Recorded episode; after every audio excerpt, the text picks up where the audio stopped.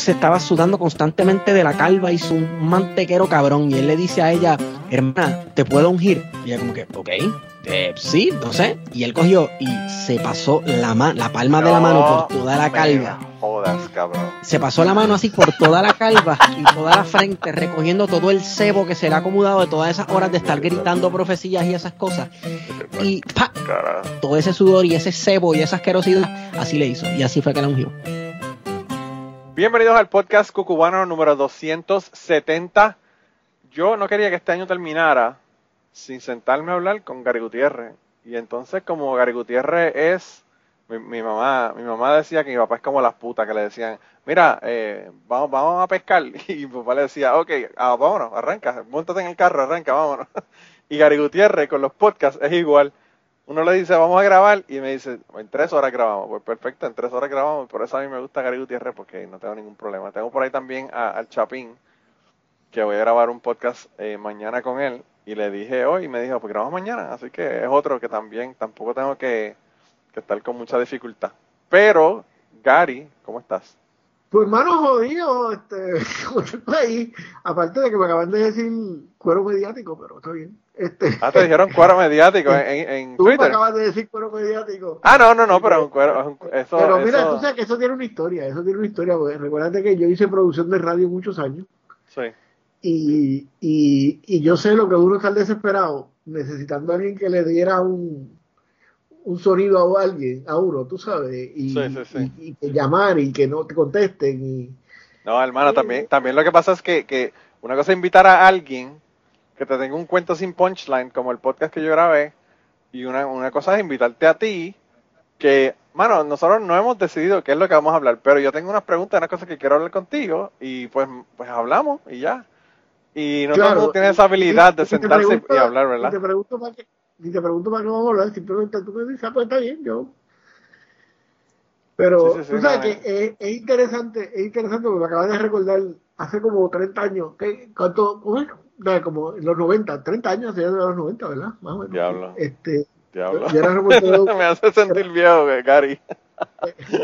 Eh, eh, eh, yo era reportero de WPAB y Marisa Cañizares era reportera de WPAB y, tenía, y tenían un, un, un noticiario que, se, que, que, es un invento de CNN que se hacía local por cable en, en, la, en, la, en las diferentes jurisdicciones. CNN te permitía usar el nombre de ellos para local news y, y a cambio de que si pasaba algo tú le suministraras el, el, entonces eh, eh, había, había una pelotera con, con, el obispo de Ponce, yo no sé lo que era, la cuestión es que Marisa Callizar está tratando de, que de que el cura que no nos dejaba entrar al obispado a hablar con ella y, el cura le arrancó el micrófono, el micrófono lo tiró contra el piso. Entonces le radicaron al cura eh, vandalismo y agresión y las 80 cosas que le tú sabes. Claro, claro, claro. Entonces, pues hubo que ir a, lo citaron a todo el mundo para llamar a fiscalía. Y, y pues, fuimos los demás periodistas, fuimos a apoyar a Marisa y, y, entonces estando afuera me dice, me dice un, un señor que fue a apoyar al obispo, me dice, ah, ustedes ahí en WPAB, que era mi en que yo era reportero, que, donde tenemos el programa todavía, ¿verdad? Sí. Ustedes, ustedes son proevangélicos y anticatólicos y yo le dije, mire, eh, eh, don fulano, voy a decir el nombre, ¿verdad? Don fulano, la verdad que la, inmensa mayoría de los que trabajamos en PAB no creemos la luz eléctrica cuando se prendía. Así que no tenemos problemas. ah, pero es que ustedes no entrevistan más que a los a los a los a los pentecostales, a los, evangélicos. Sí, y, y, yo no le quise decirle que los evangélicos son unos cueros mediáticos. Sí, sí, sí. Pero le dije, mire, mire, mire, don fulano, lo que pasa es que a las 5 de la mañana, cuando hay un issue moral, yo necesito un, un religioso que me hable de esto. Y va a hablar el, el religioso que me conteste el teléfono. Entonces, para yo conseguir al obispo, ustedes pretenden que uno esté tres meses haciendo, mandando cartas y pidiendo audiencia. Claro, claro. Y, y, yo llamo al, y probablemente ellos pidiendo permiso para hablar también, porque ellos tampoco pueden hablar ah, así a, a, lo loco yo me imagino que, ¿verdad? Eh, eh, hay un protocolo para eso. Yo digo, mientras que yo llamo al reverendo Rosa, que dirigía el, el, seminario evangélico, por ejemplo, sin, sin, y, ¿cómo es? y sin hablarte de los de los de los de los y eso, que eso sí eran unos pellejos mediáticos, este, pero, pero te hablo de alguien serio, como, como este reverendo. Tú lo llamabas a las 5 de la mañana y el tipo contestaba el teléfono y decía, buenos días y paz, ¿con quién hablo? O sea, entonces el tipo, tú le decías, mira, reverendo, que está pasando esto, así como no, y vamos al aire. Entonces yo le decía, así que, entonces, eh, eh, el punto que es que uno, el que está disponible es el que es el que sale al aire y, él me dice ah pero tienes que entender que el, eh, el señor obispo yo digo no no ve ahí donde se equivoca. El que tiene que entender es el señor obispo. A mí no me interesa darle darle darle promoción al señor obispo y el señor obispo es que tiene que interesarse del asunto si él se quiere dar puesto pues se queda fuera y eso es lo que pasa entonces pues volviendo a donde empezamos, pues yo tal vez por eso yo aprendí que cuando a mí algún amigo me llama que necesita para generar algo, pues yo le digo que sí, ya. yo, pues yo quiero aclarar, yo quiero aclarar que tú serás un pellejo mediático, pero no te estoy usando para rellenar en el podcast. Eh, bueno, bueno, bueno. Eh, eh, eso es un, es un término, de, es un trade, ¿verdad? Es un, es un trade de, es un término del trade para usarlo. sí, sí, sí, sí, sí.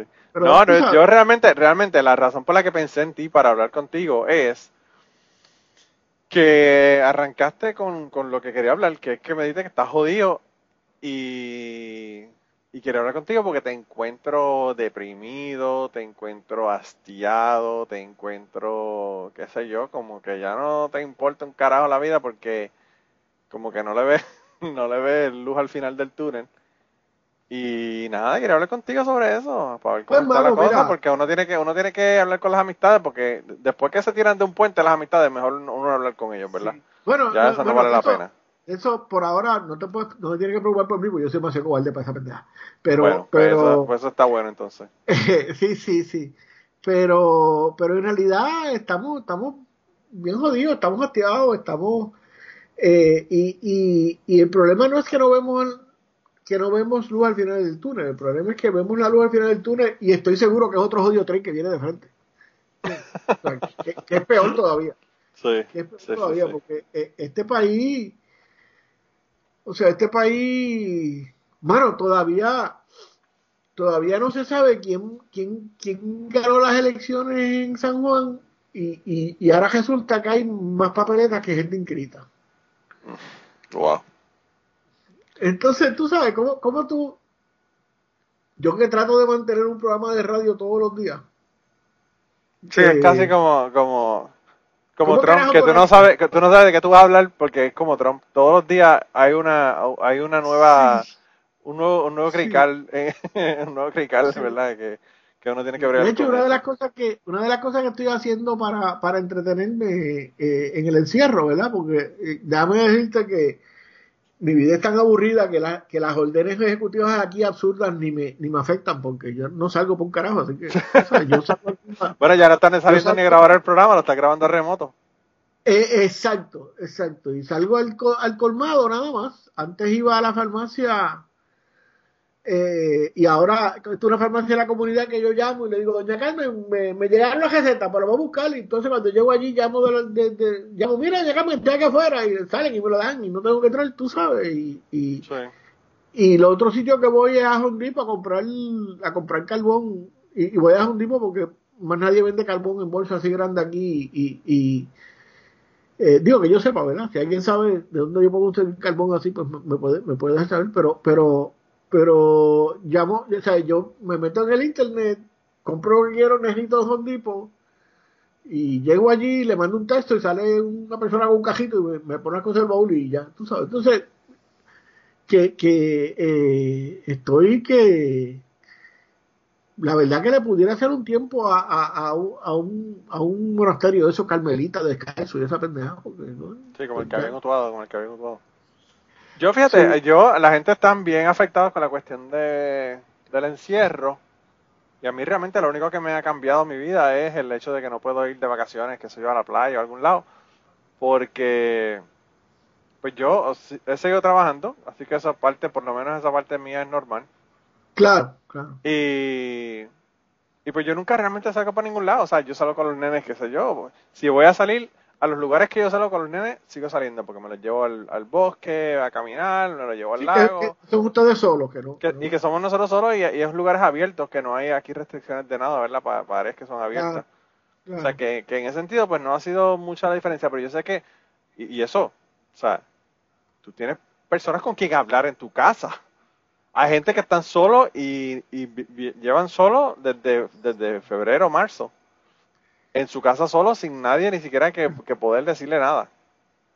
Bueno, que... eso fue que dice el abogado Cuare, porque recuérdate que yo, vivo con una mujer que, además de que, de que es académica, es una mujer brillante. O sea que en, nuestra casa nunca ha habido eso mucho, eso que llaman small talk, ¿verdad? O sea, nosotros no. Así que nosotros podemos pasar el día entero, a veces pasamos el día entero y, no, nos hablamos cuando nos sentamos a almorzar, porque yo hago almuerzo lo que ella cocina. Yo estoy retirado, quiero decirte. Yo estoy, sí. Yo, estoy cogiendo seguro social, así que me eh, he, tomado la responsabilidad de la casa porque ella está trabajando en línea. Pero ella se mete en el cuarto a trabajar y, y sí que yo paso mi día básicamente solo aquí, ¿verdad? Eh, y, y, y, hasta cierto punto me he ido acostumbrando que ya hasta, hasta me molesta tener que hablar con, con gente, cosas que no sean necesarias o que no sean importantes. eso, me estaba, eso, eso fue una de las cosas que más me sorprendió cuando estábamos hablando, porque de este tema que estamos hablando aquí ahora de manera pública, ¿verdad? Lo hemos hablado muchísimo de manera privada, ¿verdad? Sí, sí. Eh, y, y, una de las cosas que más me sorprendió fue eso, me dije que estaba hasta reacio de hablar con la gente porque que yo no sé, las estupideces a veces con las que sale la gente o, o, los argumentos o las cosas con las que, no sé, yo, a mí me dicen que soy un elitista, un come mierda, lo que sea, pero yo a mí esa pendejada de small talk a mí nunca me ha llamado la atención. Eh, me parece me, parece diplomático, pero no me parece útil, ¿verdad? Pues Entonces, generalmente, generalmente cuando yo estoy hablando con amistades o algo, la conversación, eh, generalmente son conversaciones que, que no son small talk, definitivamente. Pues mira, a mí me pasa que, que eh, por ejemplo, el, el, no, es que, no es que sea elitista o pero si tú, por ejemplo, me dices, mira, que eh, ¿cómo es? No, no, no podemos grabar porque tengo a la vieja en el hospital. Sí. Y no me dice y no me dice qué le pasó a la vieja, yo no te voy a preguntar, yo no sé, como que para mí eso, tú sabes, yo te voy a decir, ah, pues si necesitas algo, me avisa. Y, pero si tú no me dices, mira, la vieja se cayó y tiene esto, o pues, como que, como que a mí eso como que no me sale eso de, de y el asunto es que el asunto es que yo soy así en parte también y la gente lo ve como una persona que se yo distante, desagradable, una persona que no le importan los demás, que, que es todo lo contrario, porque si tú a mí me dices, la vieja se cayó, ven a mi casa y búscame para llevar para llevarla al hospital. Claro. Estoy ahí en 30 segundos, ¿entiendes? Que no es que a uno no le, importe la otra persona, es que pues la, la vida de la otra persona, no sé, yo, quizás no sé. Pero tú no eres médico, tú no eres médico, así que tú sabes. Claro, pero, pero puedo, guiar y llevarla al médico, ayudar a llevar al médico. Ahí me da gracia porque fulano, tú le dices a alguien, fulano se murió, ¿y, ¿y de qué se murió? ¿Y qué le pasó? Y ven acá, pero tú, tú vas a escribir una novela, ¿eh? O sea. Mi esposa, mi esposa así, mi esposa me, yo le digo, ah, tal. un compañero en mi trabajo, ¿verdad? Yo le mando un mensaje, le digo, mira, jodiendo, el novio tuyo va a estar haciendo comedia en Nashville en enero, ¿verdad? Un muchacho que él es fanático de, un comediante, y yo le digo que es el novio de él, y le digo, mira, tu novio va a estar ahí haciendo un show de comedia en enero y entonces él me dice, ¿quién? Y yo le digo, canto de anormal, mira la foto que te mandé. Le mandé una foto del, banner, ¿verdad? del tipo que estaba haciendo la comedia. Y entonces él me dice, no, que tuvo un accidente y no, no estoy pensando correctamente. Yo le digo, ¿qué? ¿Un accidente? ¿Qué pasó? Entonces me mandó una foto del carro. Bueno, un accidente feo, un accidente que se podía haber matado porque fue por la puerta y, y le hundió la puerta del frente y la puerta de atrás como pie y medio hacia adentro. O sea que fue un accidente del lado bastante, bastante feo. Y entonces yo le digo, pero estás bien. Y él me dice, no, no, estoy bien, estoy adolorido, pero pues no nos pasó nada, por lo menos en, en el sentido ni a nosotros ni a la otra persona. Y yo le digo, bueno, pues qué bueno, y qué sé yo qué, cualquier cosa grita lo que fuera si necesitas algo. Entonces yo le digo a mi esposa, tal persona de mi trabajo tuvo un accidente. Y pues ya ella empieza a preguntar, ¿cuándo fue? ¿En dónde? Y yo como que... ¿Qué carajo? tú eres el guardia que está haciendo el informe del accidente, tú sabes. Lo, peor del caso es que yo me siento como, como, como un idiota, porque, sobre todo con las cosas médicas. Sí. pues mira, eh, por ejemplo con la vieja, mira, el médico dijo que tenía tal cosa y hay que, y hay que hacer ese procedimiento. Pues, entonces yo, si le digo eso a, alguien, qué sé yo, lo primero que me pregunta es, pero ¿y cómo se lo determinaron? ¿Y qué, qué, qué condición, cómo es que, qué, síntomas tenía? Y, yo como me siento, yo, no pregunté en esa pendejada, ¿entiendes? Yo no, no, yo asumo que el médico estudió y que sabe lo que está haciendo, ¿verdad? Sí, sí, sí, sí, sí, y si, y si no confío en el médico, pues, pues no debo ir, ¿entiendes? Mi hermana, mi hermana es casi médica, mi hermana, mi hermana es casi doctora, la, la, la mi hermana mayor. No, por ir. Sí, sí, sí. Porque ha estado tanto en hospitales con el esposo y pendeja que, pues, que ella sabe un cojonal de, de medicina, entonces ella se pone a preguntarme y yo como que yo no tengo ni puta idea, entonces ella le digo, el doctor dijo tal cosa del nene, no, no, no, con los niños hay que ponerlos, hay que si en la, eh, acostado boca arriba, acostado de lado, mierda. Y yo como que el médico me dijo. Y después le preguntan, no, pero tú no preguntaste, pero ¿para qué voy a preguntar? Tú sabes, o sea. No tengo ni idea, no tengo ni idea, no tengo ni idea de qué es lo que está pasando. Sí, sí está brutal, la verdad que Fulano se murió, pues se murió, no, yo lo lamento, hay que ayudar a la familia, ¿verdad? Este, necesitamos entejarlo, ¿qué es lo que hay que hacer? Pero, pero los pormenores de cómo se murió y por qué se murió y dónde le dolía, pues como que a mí, es, la verdad que no se me ocurre. Y, y, nada, y volviendo a lo del encierro, pues, pues el encierro me ha hecho, me ha puesto más antisocial todavía. Está del carajo. Eh, cosa que, cosa que le tengo que agradecer a la pandemia algo, que, que ahora todo se puede hacer por internet. Este, los negocios se han tenido que organizar customer friendly, porque ya uno no tiene que ir a hacer unas filas apretadas encima, uno encima del otro, sino que... Claro, claro, hasta te lo traen al carro y toda la cosa, te hacen un servicio. Y sobre todo los médicos, que son de la gente que se supone que son más brillantes en nuestra sociedad, que llevan en Puerto Rico casi 100 años que no podían organizar una oficina para atenderte por turno. Sí. Porque, porque aquí hay cardiólogos que te, te dan una cita, tú tienes que llegar a las 6 de la mañana a montarte en un papel quedarte allí para que no te cambien el papel, porque va a venir otro hijo de puta y va a cambiar. Sí, va a venir otro y saca el papel y te empieza la lista de nuevo. Sí. Este, tú sabes, entonces el, el, médico llega a las 3 de la tarde y te atiende a las 7 de la noche, porque habían 60. Entonces, pues mira, adivina qué, ahora con la pandemia, pues yo fui, fui al urólogo, que es parte, de, cuando uno llega a los 60 años, es parte de, de la vida amorosa de uno, ¿verdad? Sí. Este, eh, y, y, y estuve literalmente 20 minutos en, lo que mi esposa me dejó. Regresó a la casa, que porque es aquí cerca, como a, tres minutos, cuatro de la casa. Sí. Y yo creo que ya no estaba guardando el carro cuando yo le llamé que me viniera a buscar que, que, que porque, o sea, entonces, pues esas cosas, pues, pues la, la pandemia nos ha ayudado con eso. Por otro Pero sin embargo, Gary, sin embargo, eh, está brutal porque eso en todos lados es así. En Puerto Rico es donde único no era así. Y, quizás en otros lugares, ¿verdad? Obviamente Puerto Rico no es el único lugar donde la gente no saben, no saben hacer citas, ¿verdad? Pero, o, guardar la cita, porque el problema no es que el médico no sabe hacer citas, el problema es que el médico hace citas y la gente no llega y después no tiene gente para, para atenderlo. Pero, pero pues así, así es en todos los otros lugares. Yo, yo no quiero hablar la ¿verdad? Porque ya, ya mi hermana me llamó y me regañó la semana pasada eh, hice, hice la semana pasada un, episodio de preguntas y respuestas y dije que no volvía a Puerto Rico y mi hermana me, llamó y me, y me, y me regañó. Pero. O sea, ella, ella insiste en escuchar tus tu podcast. Yo no sé por qué, yo no sé por qué ella cree. Ella los, oye y se enoja con, con, lo que yo digo, pero bueno, ¿qué te puedo decir? Allá ella. Yo creo que ella los oye para ver si estoy hablando de ella. Bueno, a ver si tiene salvación, pero bueno, vamos No, no, no, no, pero no, no es la hermana mayor, no es la que tú conociste, es la menor la que, la que se enojó esta vez.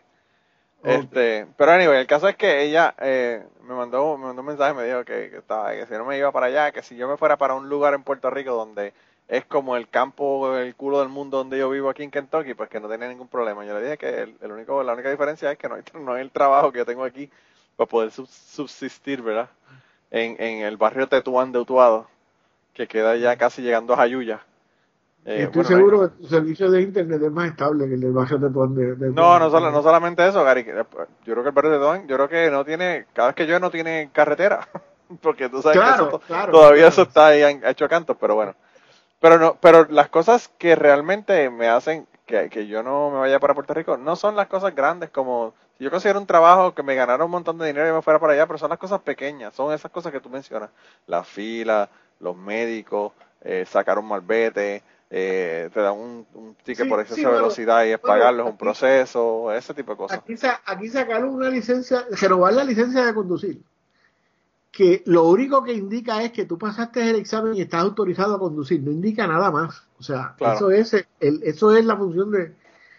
Tú sabes, hay que hay que llevar personalmente un pasaporte Sí, o un, o, o una, o un certificado de nacimiento para renovarlo, como si tú naciste de forma diferente en los últimos cinco años desde que, lo- desde que sacaste la licencia. O sea, ¿qué carajo pudo haber variado en tu nacimiento? A menos que Pero, tú no... pero no solamente eso, Gary, no solamente eso, tú tienes primero que buscar el sello de rentas internas, que eso es una fila que tienes que ah, sí, sí, sí, sí. O sea, no es, no es ir a buscar el jodido. el Pero jodido tú sabes lo que está cabrón, ¿verdad? Que, tú sabes lo que está cabrón, ¿verdad? Que te- te- tú vas con el pasaporte para renovar tu licencia. Cuando el pasaporte tú lo renovas por internet eh, y, y te lo mandan a tu casa. O sea, Sí, sí, que podría, podría hacer más falsificación y nebuleo con el pasaporte que con la licencia. Eh, Además de que el pasaporte lo que dice es que tú eres ciudadano de un sitio. Eh, La licencia lo que te dice es que te pueden dar un ticket. ¿Cómo es? ¿Dónde buscarte cuando te den el ticket? Eso es lo que dice la licencia. Sí, sí, sí, sí, para tener el récord, para poder mandarte cuando la Pero- cámara, la pero- cámara te saca pero- la foto. Pero lo que está cabrón no es eso. Lo que está cabrón es que la gente te justifique esa pendeja. Tú sabes, no, porque es que eh, yo recuerdo llegando a Puerto Rico en un, en un viaje. eh, eh, tú sabes que en Puerto Rico todavía chequean. Digo, yo esta hace, hace más de un año que no viajo, hace como dos años que no viajo. Coño, no, hace como cinco años que no viajo. Por lo de los viejos, pero bueno. Bueno, ya un El- año más el- llevamos de pandemia ya, prácticamente. Exacto. Exacto. O sea, cuando uno llegaba a Puerto Rico, le, le cotejaban el, el, el, el número de la maleta cuando uno salía de, de hacia la calle, Ah, cuando la recogía. que uno sí. tuviera el pedacito de papel de la maleta. Y eso en aquella época tú no lo veías en ningún sitio, ¿verdad? Tú Sí. llegabas a, a, Chicago y cogías la maleta y salías a Nueva York y salías para afuera y nadie te preguntaba. El número ese era por si no aparecía la maleta, ¿verdad? Básicamente. Claro. Entonces, eh, eh, habían, habían llegado tres aviones, que tres aviones son como 1.200 personas. ¿Verdad? Porque cada avión sienta como 400 personas, ¿verdad? Sí. Sí, Este- dependiendo de- del tamaño, son entre 250 y 600 personas. Y habían, 400 y habían, toda esa gente estaba recogiendo maletas y saliendo, y habían dos personas atendiendo, atendiendo, como cotejando lo- los numeritos esos. Eh. Y yo, y yo digo, esto está cabrón, porque, o sea, para ¿cuál es la necesidad? Y salió la señora detrás, no, porque alguien puede robarse. Y digo, señora, ¿usted cree que alguien va a hacer lo que impli lo, lo, lo complejo que es una conspiración para meterse aquí adentro? Porque eso es un área donde tú tienes que haberte pasado, tienes que haber chequeado PCA y toda la audiencia, ¿verdad? Claro, claro. Para pa, pa, pa meterse aquí adentro, para sacar una, una, una maleta que lo que lleva son los calzoncillos míos sucios de la, de la, de la. No, no solamente eso, Gary. El, el asunto es de la maleta a, a la suerte, porque tú no sabes lo que tiene la maleta. Bueno, y, y, y, y lo que uno tira por ahí son los calzoncillos sucios, pues, porque, Claro. porque lo de valor tú no lo tiras por ahí, así que... Claro, lo, de- lo de valor le llevas en la mano. Exacto. Pero no, porque eh, es que hay que... pues, esa justificación con que te vean y te, te gobiernen. Pero no- uno nunca sabe, Gary. Quizás el, el robapanti de Gurabo estaba, en un vuelo si contigo y se robó. Si tú te acuerdas del Robapanti, eres viejo, bueno. Lo único Yo- anterior a eso era el vampiro. Yo, yo soy, yo soy, yo soy millennial, casi, digo millennial, eh, no Gen X, casi, casi boomer. Así Sí, que eres borderline, eres yo no soy, yo no soy boomer como por, por cuatro años, tres años. Sí, bueno, yo estoy al final de los boomers, pero yo tengo 60 y creo que los, eh, eh, los boomers están más o menos por ahí, es que terminen la, la, la jodición esa. Sí, yo creo que mi hermana mayor es boomer. No quiero decirlo, ¿verdad? Pero no quiero enojar a más, a más familiares, pero Eh, te van a llamar otra vez. me van a mandar otro. Ah, yo no me llamo, yo me mando un mensaje de voz para que quede para la posteridad, para que cuando lo, lo quiera escuchar lo pueda escuchar de nuevo. Y, y estoy seguro que ya no lo borra por si tiene que mandártelo otra vez. No, no, no, no, imagínate. Pues, mano, Pues, pues en esta estamos en el país. Como te digo, uno. Pero tú crees que uno tú crees debe- que tu depresión entonces es un, es un asunto, una combinación de pandemia, con mala administración, con, pues mira, con tu mamá que, que, la tienes en, la tienes depresión es, es una, una, combinación de hijos de puta y de ineptos que nos están tratando de administrar el país. Sí. Que no es analizable. Esa yo creo que es mi... mi, mi... Son la frustración mayor en el país. Y, cuando digo hijo de puta, puede ser hijo de puto para ser inclusivo, ¿verdad? Ya me regañaron por Twitter por, en esa están los que están cancelando gente en Twitter, ya están cancelando por eso. Así que con el perdón, con el perdón de las compañeras, pues, eh, eh, para ser inclusivo de, de putos y putas. Pero, pero. Hay que decir hijo de pute, hijo de pute, para que sea todo. Hijo exacto. Pues, pues. O, o hije de pute. Hije, exacto. Exactamente. Wow, pues eso está complicado. eso, eso es lo que me tiene, o sea, el país ya no es analizable. O sea, en este país hay unas primarias 15 días después se dispara la pandemia. Hay una hay unas elecciones, 15 días después se dispara la pandemia. Pasó San Giving, 15 días después, adivina qué. Se disparó la pandemia. Claro, otra pandemia. Entonces, la, la, la idiota que no gobierna, bueno, la idiota que administra, o la idiota que vive en Fortaleza, la opción es dejar de vender ron los fines de semana en el colmado ni siquiera es en la barra, en el colmado. O sea, el colmado no te Tú vas al colmado, estás media hora dando vueltas por el colmado, y, y, y, y, me imagino que cuando pasas al área de los licores, hay un rayo divino del Espíritu Santo que te, que te contagia con el, con el virus. Yo no sé, porque no entiendo cuál es la lógica, porque los licores están a 15 pies de la. De, de, o a 6 pies de la góndola de al lado, así que no, no debe haber. Al frente. Pues, pues entonces, eh, eh, eh, entonces, por otro lado, tiene un toque de queda que empezaba a las 10 de la noche y ahora empieza a las 9. Como si el jodido virus ese fuera vampiro y sale de noche nada más. Tú sabes, entonces, las aglomeraciones por las razones políticas que a ellos le convienen, no se tocan. ¿Sabes, Cari, yo, yo el otro día me mandaron un video en el grupo de Telegram, by the way, aprovecho para, para decirle que si quieren entrar al grupo de Telegram me manden un mensaje eh, el grupo de Telegram me mandaron un mensaje de una caravana en San Juan donde tenían un, eh, un ataúd en una pick-up. Y iban todo el mundo ahí con la caravana de, la, del entierro, ¿verdad? De la elección en la mierda. Y, paraban, seis pendejos agarraban el ataúd, ponían la música de, los, de los negros con el ataúd, daban la vuelta, bailaban, volvían. Y yo como que, ¿qué carajo es esto? O sea, ¿para qué carajo tú vas a dejar el país a las nueve de la noche si a las 12 del mediodía están haciendo una caravana y bailando en la calle. Bueno, entonces los policías que en vez de estar pendientes a eso, lo están usando para hacer, los policías que es el grupo gremial, uno de los grupos gremiales con más contagio más allá de las enfermeras y, lo, ¿verdad? y la gente que brega con, Sí, sí, sí, me imagino porque tienen un contacto con un montón de gente. Y, y, y para qué lo están usando para hacer bloqueo de carretera, o sea que los tipos que están dando los números más altos de contagio, los están poniendo interrelacional innecesariamente con la población. Pues porque me imagino que el Espíritu Santo se lo dijo a esta cabrona, yo no sé, ¿entiendes? no, y, parándolos para orar y darle boletos de boletos de oración y perdonándole los tickets, tú sabes. mira, no, no, no quiero sonar mal hablado, pero es que no hay otra forma, o sea, o sea, no, no hay otra forma de referirse a esta señora sin, sin no ser sin no ser insultante, porque es que no hay, no hay forma de describirla. O sea, pero Gary, Gary, uh, ¿tú sabes cuál es la, ventaja? Claro, vas a tener a Pierre Luis y que hay una nueva, una nueva administración. Exacto, la cosa, La cosa va a ser diferente ahora porque está Pierre Luis. Sí. No, no, sí, Ya te digo, no es analizable. Entonces, eh, para mí eso es deprimente. Y no es deprimente por, por esos tipos, porque o sea, hablamos ahorita de los, de los votos. Pues mira, eso no está bregando de un mundo. O sea, que tú puedes esperarle de un mundo que es un tráfala, ¿verdad? Sí. O sea, porque yo puedo tener. Yo no, yo no creo que haya una persona con la que yo ideológicamente esté más distanciado que Héctor Luis Acevedo. Pero cuando viene a derecho electoral, Héctor, Luis Acevedo es, un señor de don y ¿Cómo es? Un, un, don señor de usted tenga. Tú sabes. Y cuando el tipo habla, habla con, con, con, con y, y, yo recuerdo hace como, bueno, en, en diciembre me, crucé con él aquí en un restaurante y, me levanté a saludarlo porque, por, por, no por lo que él piensa, sino por lo por, como respeto a lo que él sabe, por ejemplo. De, de, bueno, pero lo que pasa es que tú puedes tener diferencias ideológicas con gente, pero entender que son personas que, a pesar de que tienen diferencias ideológicas, son personas rectas y, personas que... Pero desde el punto de Ángel Cintrón son todos tráfalas, o sea,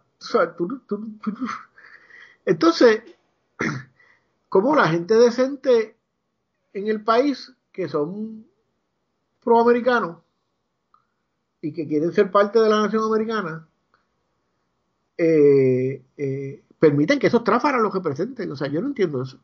Pero fíjate, eh, Gary, yo no sé, porque ahora, luego de Trump y los tráfalas de la, de la administración de Trump, claro, claro. pues realmente es como que un modelo a seguir para la gente que están en Puerto Rico que quieren eso, ¿verdad? Bueno, lo que pasa es que estos eran primero. By hoy, hoy precisamente me dijeron, estamos grabando esto viernes, antes de que salga el podcast, y ahí vi que, que la demanda que pusieron en Texas para el Tribunal Supremo para cambiar el resultado de las elecciones se la, se la denegaron y no la quisieron tomar, así que otra más, otra demanda más.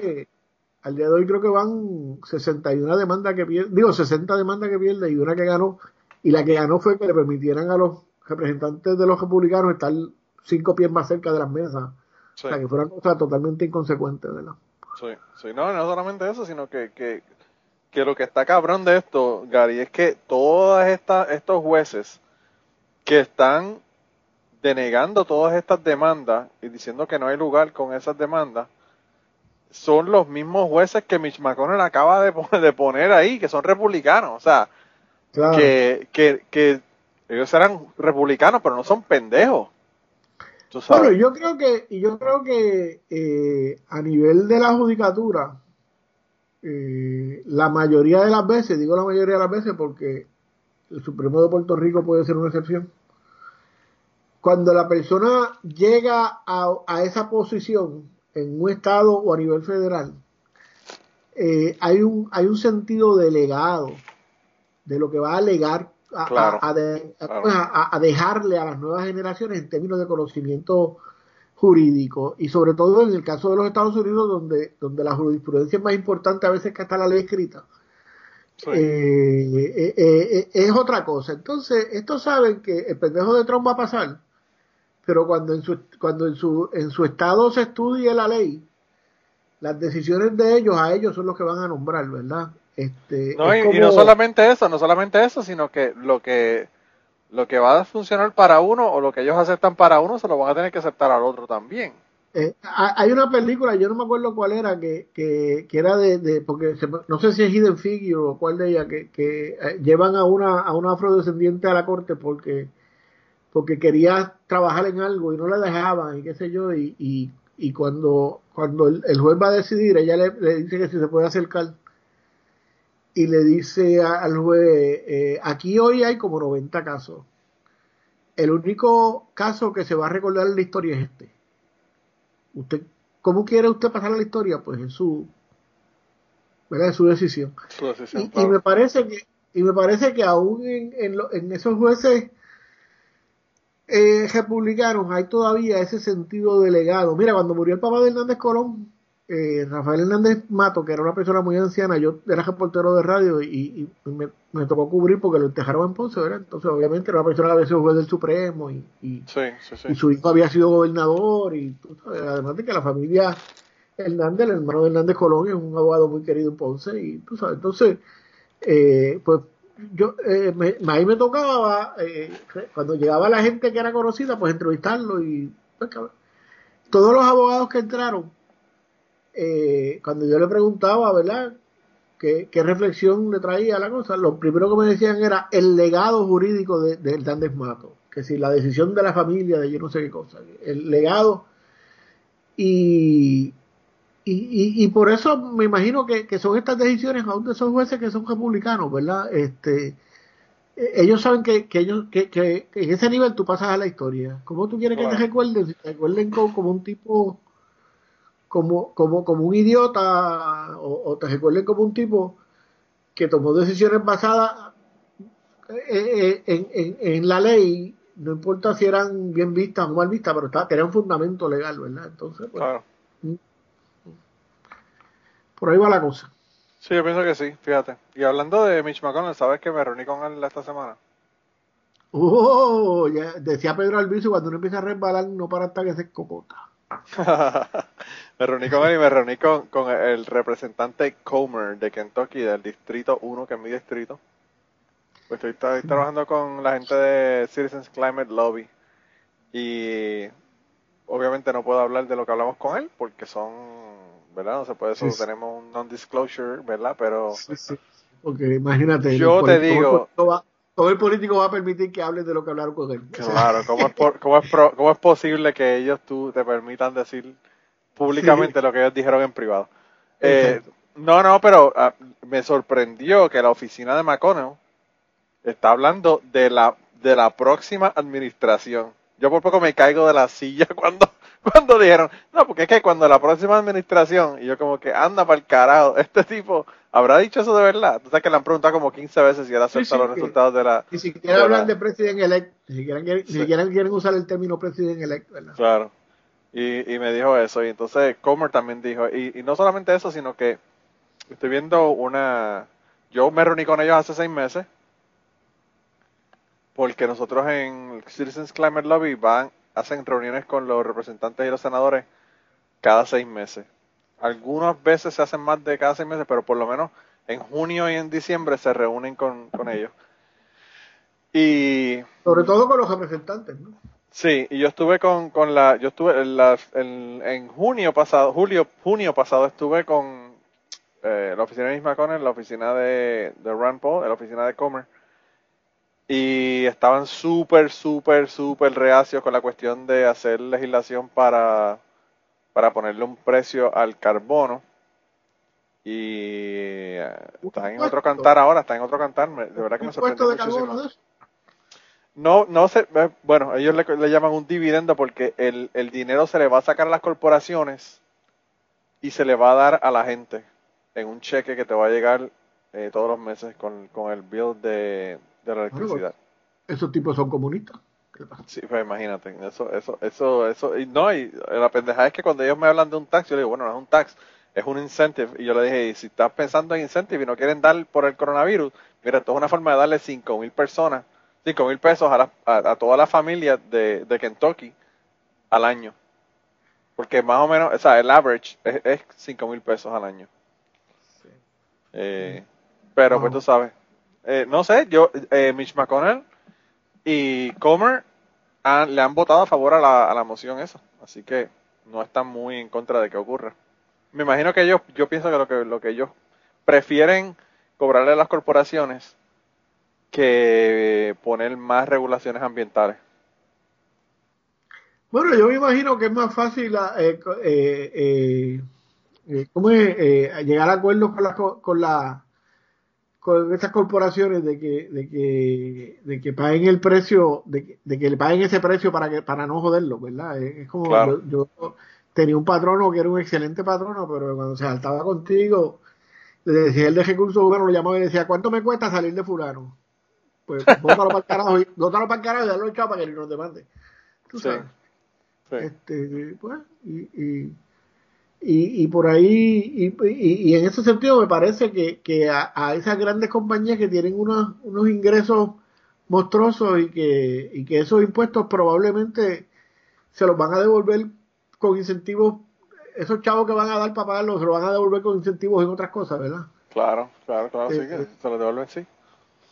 Eh, no solamente eso, o sea, una compañía, mira, la compañía donde yo trabajo, eh, que nosotros, nosotros, para las personas ya lo he dicho mil veces aquí, todo el mundo tiene que saber en qué yo trabajo, pero yo, la compañía donde yo trabajo, eh, fabricamos PVC. Que son eh, tuberías plásticas. Que, bueno, nosotros lo fabricamos en polvo y se lo enviamos a las compañías que hacen tuberías, siding o lo que sea, ¿verdad? Porque de PVC se hacen hasta, hasta la hasta las lonas estas que se ponen encima de los camiones para que no se le caiga la piedra o whatever. Todo, todo eso es PVC. Eh, pero anyway, nosotros, nosotros hacemos promedio 4 millones y medio de 4 millones y medio más o menos de, libras de PVC diario. Eh, que a 60 centavos estamos hablando que son 2 millones 600 mil, 2 millones 700 mil por ahí. Eso es diario, lo que está haciendo la compañía donde yo trabajo. Así que tú decir, vamos a cobrarle 2 millones al año por la contaminación o lo que fuera, pues la compañía lo que dice, ok, un día del año vamos a pagar esto y el resto, pues... Son 8 horas de producción lo que se van. Claro, claro. Y puedes decir que ellos lo ven realmente. Sí, es the price of doing business, ¿verdad? Pero también lo que pasa es que, Gary, o sea, el, el, precio de tú fabricar un producto no, no estás calculando el costo completo y por eso es porque se le está cobrando esto.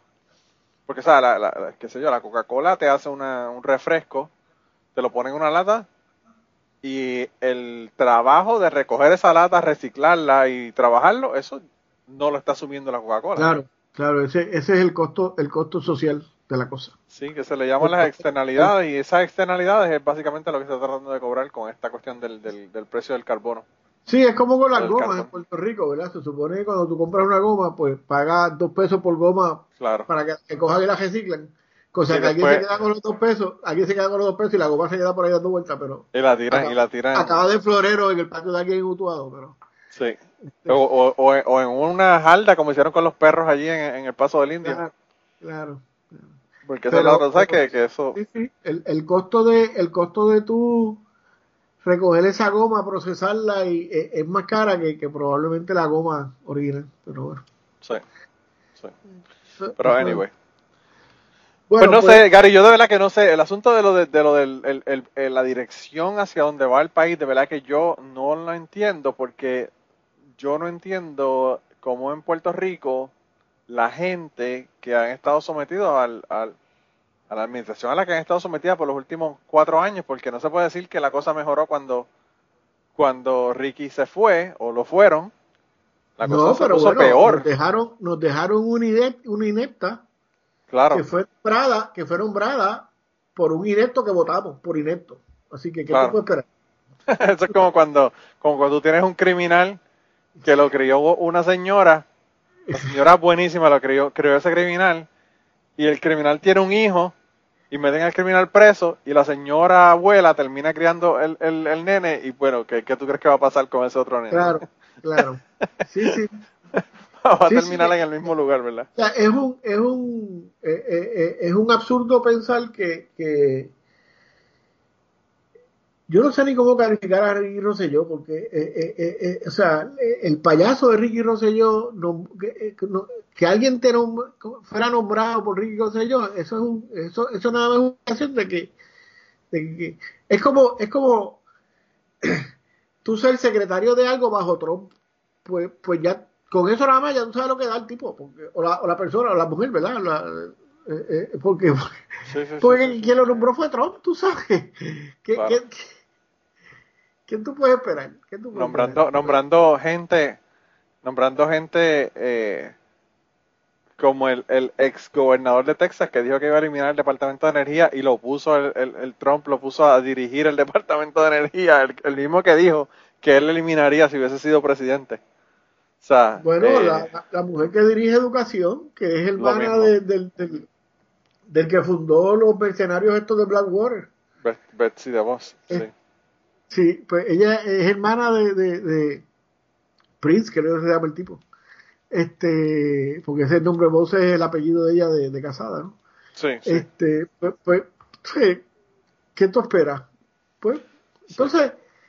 Pero lo que, lo que a mí me sorprende, Gary, lo que a mí me sorprende es que el pueblo de Puerto Rico vuelve a escoger el mismo partido que lleva jodiéndolo de la manera que los está jodiendo cuatro años.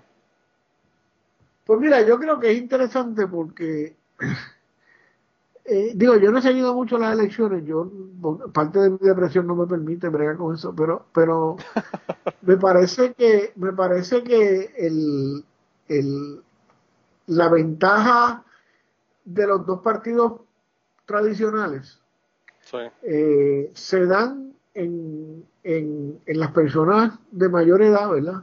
Eh, y, y, y en ese sentido, en Puerto Rico nos permitieron votar a los que tenemos más de 60 años, nos permitieron votar por correo, ¿verdad? Eh, sin ninguna justificación, antes había que tener justificaciones para eso. y, esos votos son los que, por ejemplo, eh, digo, aparte de, lo que se han jugado, de los que aparecieron demás, pero esos son los votos que, que parece que le están dando la delante, que le dieron la delantera a, esos partidos, esos votos este, encamados, votos por, por correo, cosas así.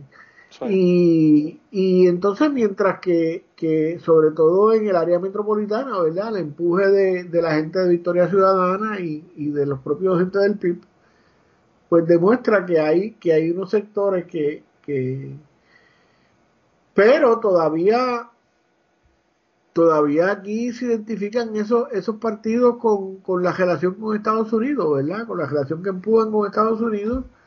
Y, y esto es simple, aquí están los estadistas que votan PNP y los estadistas que tienen más conciencia cultural o de patriota, lo que sea, que votan popular. O sea, eso es lo que hay. Eh, porque, porque, pues, entonces el miedo, el miedo a perder esa relación, que es una cosa típica de los colonizados, ¿verdad? Eh, probablemente es lo que es lo que lleva yo que no soy muy optimista me alegra saber de que, de que gente como Mariana Nogales verdad que, que, que, es una atea abierta eh, y es una mujer que, que, que, ha hecho su nombre público cogiendo pescozones en, en la y empujones en, la, en las protestas, pues haya salido, ¿verdad? Este, No, y, que es brillante, o sea, ella es brillante. Claro, claro. O sea, pero, yo creo que una, una cosa... obviamente ser brillante no es un requisito porque eh, ah, bueno, claro. tú sabes. Claro que no, claro que no, no, es un requisito, pero lo que te quiero decir es que, que son gente que realmente deberían, deberían, deberían de ser la gente que están dirigiendo el país, ¿verdad? Gente que, que, que tienen la capacidad de hacerlo.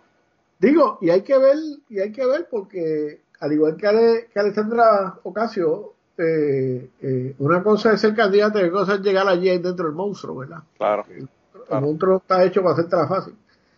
Este, Y no es que yo dude de, del compromiso de ninguno de esos compañeros con, la gente, ¿verdad? Con las comunidades, es que es que el sistema está hecho para, para que te traiga, tú sabes. Yo, tú sabes, eh, Gary, que el, el, amigo mío que estaba en, en De Cachete, que se tiró para alcalde de Utuado, perdió por los cientos votos y él, eh, bueno, hubo que hacer el conteo y toda la pendejada después, ¿verdad? El, recuento y toda la cosa. Pero eso fue una ola, él se tiró por los populares y, fue una ola azul que hubo ese, ese año, ese fue el año de Fortuño. Y yo le decía a él, o sea, ¿tú crees que realmente si tú hubieses salido alcalde de Utuado, tú hubieses podido hacer algo con toda esa maquinaria en contra de, de, de, que tú pudieras hacer lo que quieres hacer, ¿verdad? Y no solo la maquinaria, con todo, tanto, con esos hijos de puta, buscones, chanchulleros. Eh, eso es mala fe, claro, esa mala fe eso que es mala fe, o sea, una cosa, una cosa es que haya maquinaria, porque maquinaria tenía Muñoz, que, que no era ningún nenetata tampoco, ¿verdad? Claro. Pero era, estaba jodido de una gente que aunque fueran unos hijuelas, en algunos casos, como Moscoso y como Trammonje, pues eran gente que tenían una conciencia también de que tú no podías empujar demasiado, tú tenías que ir con calma, ¿verdad? Y, y tener gente como Sánchez Vilella, que era un, hombre comprometido con, con, con, una visión de futuro, tú sabes. Pero, pero tú decías que, que tú no sabes para dónde va el país. Yo te voy a decir, el país no va para ningún lado. El país está, el país está estancado, totalmente estancado. Y ahora este señor que llega, que es un, él sacó la, eh, alcahuete de la Junta, porque de la Junta de Control Fiscal, la Junta para el cobro de la deuda, porque trabajó para la Junta del Control de la Deuda. Pues, pues, pues, pues, tú sabes, vamos, vamos a estar los próximos años. este Bueno, imagínate que para seguridad pública acaban de nombrar una persona que su, que su experiencia laboral eh, fue como jefe regional de la, del ICE en Puerto Rico. ICE, que es una agencia pública que Estados Unidos ha logrado que la gente se organice para que la, para que la, para que la desmantelen. Aquí estamos escogiendo esa agencia de seguridad pública incluye bomberos, paramédicos, todas esas cosas. Sí. La dirige ahora mismo una persona cuya experiencia fue que fue agente de la DEA. La DEA, que es una agencia fracasada que no tiene un solo logro en los 40 años de existencia. no, ha cumplido, no ha cumplido con, con una sola de los mandatos que le dieron cuando crearon la ley en el 71 hay más droga, hay más barata, está mejor organizada, hay más usuarios, hay, hay, o sea, hay menos servicios para los usuarios. O sea, no criminalidad. eh, exacto, no ha logrado un solo. Entonces, esa es la gente que ponen a hablar con seguridad. Pues, bueno, que tú, tú sabes que, tú, repito, el país no es analizable. ¿Cómo carajo tú analizas eso? Sí, sí, no tiene sentido, no tiene sentido. Sin contar con la que está ahora, con la que está ahora que tiene un fetiche con los uniformes, que, que tú sabes, eh, iba a decir algo que va a ser machista, así que no lo voy a decir, pero, pero yo no quiero imaginarme lo que pasa cada, cada vez que esa señora, cada vez que esa señora va un militar, porque ella todo lo resuelve con militares y policías, o sea. Sí. Entonces, como, como bregando con la droga, los militares y los policías han tenido tanto éxito en los últimos 40 años, pues en Puerto Rico los pusimos a bregar con el COVID. ¿Tú sabes? Sí, está ¿Cómo claro. carajo tú analizas eso? Eh, No como, como, decía un amigo mío, y después me preguntan porque yo soy alcohólico. ¿Tú sabes? Yo, yo tenía unos, unos panes que estaban en, en ciencias médicas en la Universidad de Puerto Rico cuando yo estaba haciendo la- las ciencias ambientales y, y cada vez que ellos salían de un examen de biología o de química o de, o de física o de uno de esos, de esos de, naturales, de esos exámenes que, que te los daban por la noche, eran tan, tan cabrones y que, ni siquiera te los daban en horas de clase, te los daban de 7 a 9 de la noche.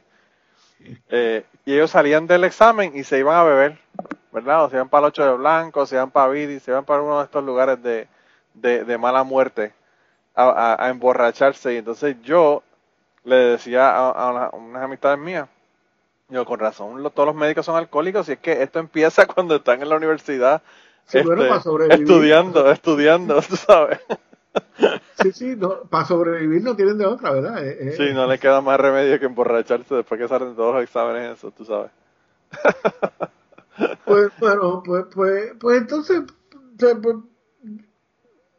pues, a lo mejor esa es mi depresión, ¿verdad? Que, que, que, que, no es no es solo los problemas del país, sino que, que, que, que el, el- coloniaje nos ha llenado la cabeza tan, de tanta mierda que, que, que, que, que no, que no, no, yo no sé, ya yo estoy, tú sabes, tú sabes, este, eh, eh, cuando tú tienes eh, eh, eh, el, el- hoy estaba oyendo en Fuego Cruzado creo que el, el director del de- el presidente de la comisión de nombramiento es el legislador este que ha cogido un montón de pelas y cantazos por ahí por estar bebiendo jon y, y- y es un sátrapa Ah, sí.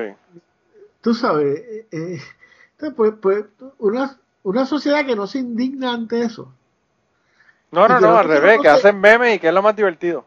Sí, no, la cantidad de peor- memes que llegan a mí, que me llegan a mí al día de eso. es peor, siempre va a haber un pendejo que te va a decir no, porque él tiene derecho como ciudadano. Mire, usted no tiene derecho a joderle a los demás y a vivir de los demás, así que no, no, o sea, no me.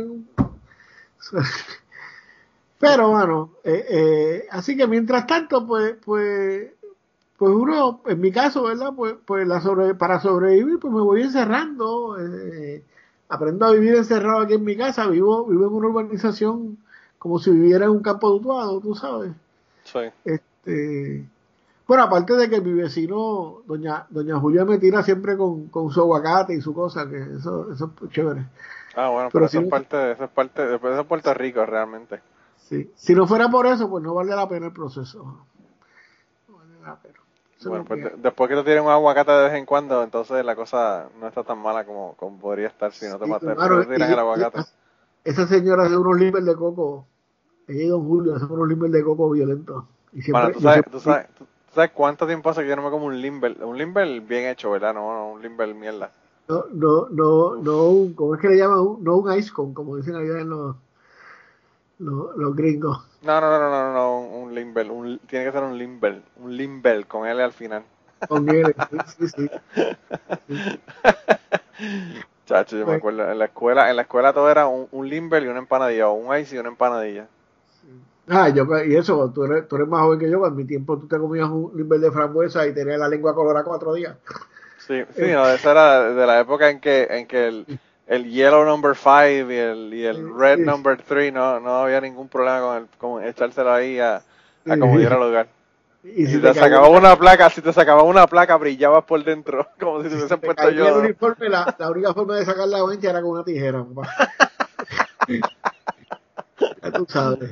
Yo me acuerdo de Pero mira, cabrón. eh, eso de la, de la, de la vecina, eh, eh, y en realidad eh, demuestra que en realidad, en última instancia, cada vez el país se reduce y dependemos más de, de, de, de apoyarnos uno a otro en la, en la comunidad y en la, y en la calle y, y el vecino, y, y porque el Estado no va a resolver un carajo. O sea, no- el Estado Sí. no, no- Y yo me he dado cuenta de que, de que eso, o sea, los negocios, por ejemplo, en Puerto Rico que están, que están floreciendo y que están echando para adelante son ese tipo de negocios. El tipo de negocios de, de agrícolas de la comunidad, todo ese tipo de cosas que están Pues, relacionados hay, a... hay un, hay un movimiento grande en esa dirección, hay un movimiento grande en esa Y me, dirección. y me parece genial, me parece, a mí me parece genial. Aquí ahora están haciendo eso también, donde yo vivo aquí en Kentucky, que tienen una, una gente que tiene una finca y todas las semanas te traen una caja. Yo no sé cuánto es que cuesta la caja, Sí, creo que aquí, son 20, aquí se está 25 dando dólares. movimiento también, sí. Y de hecho, yo, por ejemplo, mira, mañana, me va- mañana me van a traer dip de cilantro, me traen toda la semana. Oh, wow. Eh, eh, eh, tienen, tienen como cuatro o cinco variedades toda la semana y, me traen.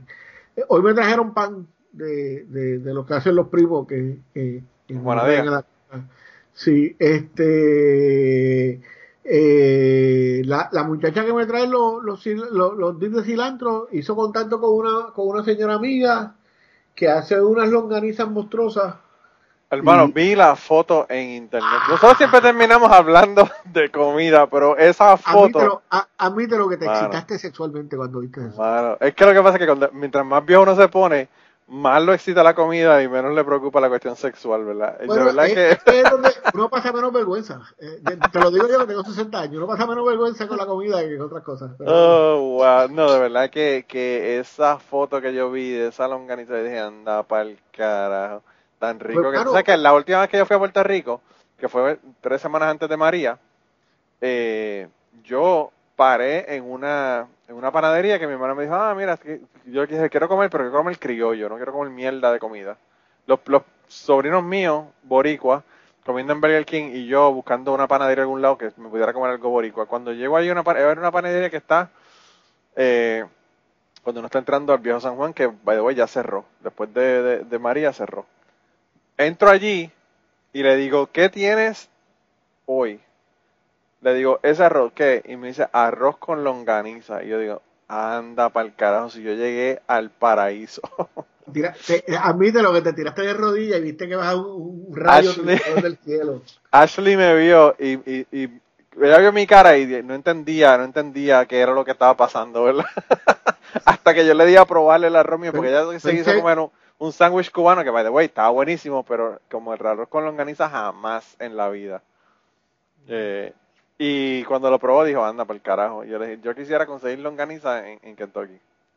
Porque eso sí que está cabrón. Yo me imagino que esa es la Imperial, la que está allí, pero la que estaba frente al Partido Popular. Sí, esa misma, la, la- la imperial, esa misma. Sí, sí, eso está ahí desde que yo me acuerdo. Estaba ahí desde que yo me acuerdo. Que tenían hasta una, una librería, una, un book exchange, como le dicen los gringos. Bueno, esa, Eh. ese era el punto de encuentro de los periodistas en el país por muchos años, porque alrededor de eso, en un momento dado, había más de seis o siete medios importantes. Estaba Agencia F, estaba AP, estaba El Vocero, Sí. estaba El Nuevo Día, todo estaba allí como a walking distance de allí. Entonces era como que el centro de... de- Hermano, de verdad que ese arroz con tú longaniza querías, yo me tú querías buscar a alguien, Uf. tú querías buscar a alguien y entonces le dejaba, le dejaba, eh, eh, ¿cómo es? Recado allí o en Tito Fortuna, uno de los dos. Los Sí, dos. sí. Tú sabes que fui a Nashville el otro día, eh, martes o miércoles fui a Nashville y fui al mall a comprarme algo de comer, ¿verdad? Al, al food court y fui, había, hay un sitio ahí que es japonés, ¿verdad? Entonces entro allí, tienen un montón de comida, toda comida está japonesa. Que si chicken teriyaki, madre esto, bourbon chicken, 20 cosas. El tipo me, me da lo que yo le pedí en el plato y cuando miro le- le- en la, la parte donde tú tienes los vegetales y todo lo demás, amarillos. Amarillos Ah, mano. Eso quiere decir que Guario Candanga llegó allá. Y yo digo, espérate, espérate, espérate. Amarillo frito en un, en un, en un mall de Nashville. Yo no podía ni creerlo. Y le dije, quiero amarillo. Y entonces él me da los amarillos, ¿verdad? Un cojonal que me dio también, porque esa es la otra, ¿sabes? Te sirven como los chinos de Puerto Rico. Claro. Y entonces yo estoy pagando y un muchacho le dice un- le hace un chiste en español el que me estaba sirviendo le hace un chiste en español al que estaba en la caja, ¿verdad? Y yo me di cuenta que no son fucking japoneses de mierda, son mexicanos. Te iba a preguntar si eran cubanos, te iba a preguntar si eran cubanos porque en Puerto Rico lo, la primera generación de chinos que llegó en los 60 vinieron de Cuba. Escuché, escuché el, episodio de, escuché el episodio de, de allá de Wario y, y Esteban. Ah, yo no lo he oído, pero sí, sí. De plan de contingencia, buenísimo, buenísimo el, el, el, episodio. Pero anyway, el caso es que, eh, no, no, no, eran, eran, eran mexicanos, entonces él hace chistes, se empiezan a reír y qué sé yo qué, y entonces cuando el muchacho, yo le doy la tarjeta para pagar, él pasa la tarjeta y me la devuelve, yo le digo gracias. Y ellos dos se miran como que, ay puñeta, ¿qué habremos dicho? que este tipo entendió lo que estábamos hablando, ¿verdad? Cosa, que a ti te importó un carajo porque tu, tu pista estaba puesta en los amarillos. y entonces, y entonces, no, y estaba haciendo chistes, pero no era nada fuera de lugar ni nada, tú sabes. Y entonces yo le digo, hermano, uno nunca sabe quién habla español. y ellos se mueren de la risa. Y entonces, este, eh, yo, yo le digo, eh, uno nunca sabe, uno nunca sabe, yo soy boricua, y entonces él, él ah, que sí, que sí, ok, empezaron a hablar conmigo y eso. Pero yo no sabía si eran, si eran japoneses o qué carajo eran, porque, ¿sabes? Tienen mascarilla y toda la mierda de, que, tú no ves más que los ojos, ¿verdad? Claro, claro. Eh, y entonces resultaron que eran, que eran mexicanos. Y yo como, ¿qué cojones? Los, los mexicanos cocinando comida japonesa para dársela a un boricua con amarillo frito por el lado. Yo de verdad que yo no entendía, pero fueron los amarillos más ricos del mundo. Eso es como, eso es como Nueva York, no importa la, la, la, cultura que sea el restaurante, eh, el que está cocinando siempre es Pepe o, o, Chuito o alguien de eso, tú sabes. Eso, fíjate, eso, eso es una de las cosas que yo, que, que yo pienso, que la gente habla de, de la agricultura que se paralizaría en los Estados Unidos si paran la cuestión de lo de, de lo de la gente viniendo, ¿verdad?, de, México y de Sudamérica. Pero los restaurantes yo creo que se paralizarían más rápido que la agricultura. Sí, sí. Porque la agricultura, la agricultura tiene un buffer de unas cuantas semanas, pero, pero los restaurantes son inmediatos.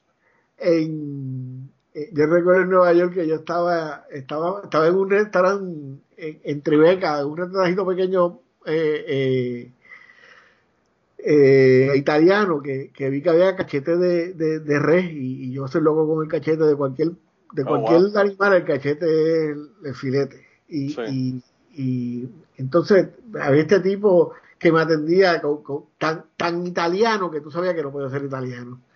Y en una vez me pasó un boss boy que era mexicano y yo digo, ve acá y es italiano de, de, de, de, de qué parte de México es y el tipo ha hecho a reír porque me dice, me dice, aquí todos somos mexicanos. Sí, sí, sí. o sea, el restaurante entero, el restaurante entero, eh, todo el que mantenía eran, eran, mexicanos, así que tú sabes. Yo tenía eh, la gente que donde trabajaba mi ex esposa, que tienen cabeza de paso fino, ellos son de Canadá, tienen cabeza de paso fino aquí en Kentucky. Eh, Tenían un muchacho que era mexicano que era el que le atendía a los caballos, ¿verdad? Le daba comida y toda la cuestión, los movía de, de, de, los, de los eh, establos y toda la cuestión. Y entonces él en un momento dado dejó de trabajar con ellos y se fue a trabajar en un, en un restaurante que, se llama Jasmine. Y es un restaurante tailandés. Y el tipo cocinando. Y yo hablaba con ella y decía, pero ¿cómo diablo tú estás cocinando? Y dice, pues nada, me enseñan cómo cocinar y lo cocino como cualquier cosa. sí, sí, sí. Eh, pero yo como que no entendía porque, pues tú sabes, imagínate, me imagino que tendría que coger la clase de cómo, de cómo, de cómo preparar todos los, los platos pero como que no, no, me cuadraba el mexicano haciendo comida tailandesa. La clase que tenía el tipo era que si no conseguía trabajo tenía que virarse para atrás y esa no era. Así que, no, no, eh. ese, mano, ese macho, yo quisiera sentarme con ese macho a que me haga su cuento porque él, ese chamaco era de Chiapas originalmente. Y él, que es del sur, de México, caminó del, con Del sur de México, tuvo una discrepancia, una pendeja con su papá cuando tenía 15 años y se fue para el carajo para Ciudad de México vivió prácticamente en la calle dos años y cuando tenía 17 años cruzó la frontera para venir para Estados Unidos. Yo no sé cómo carajo terminó en Kentucky. Y en Kentucky ha hecho de todo. O sea, yo te digo, desde trabajar en los establos dándole comida a los caballos hasta trabajar de restaurante, tú sabes, eh, cocinando de, en, en restaurantes. Ha hecho de todo. Y en un momento dado, a él lo llaman, ¿verdad? A su mamá y le dice que su papá está en cama de muerte.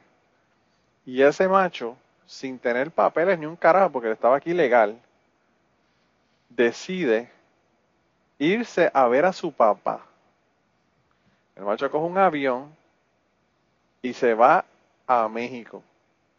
Ve a su papá, Limas Pereza, básicamente, tú sabes, resuelven su situación del problema que habían tenido, ¿verdad? De que lo había botado de la casa y toda la cosa.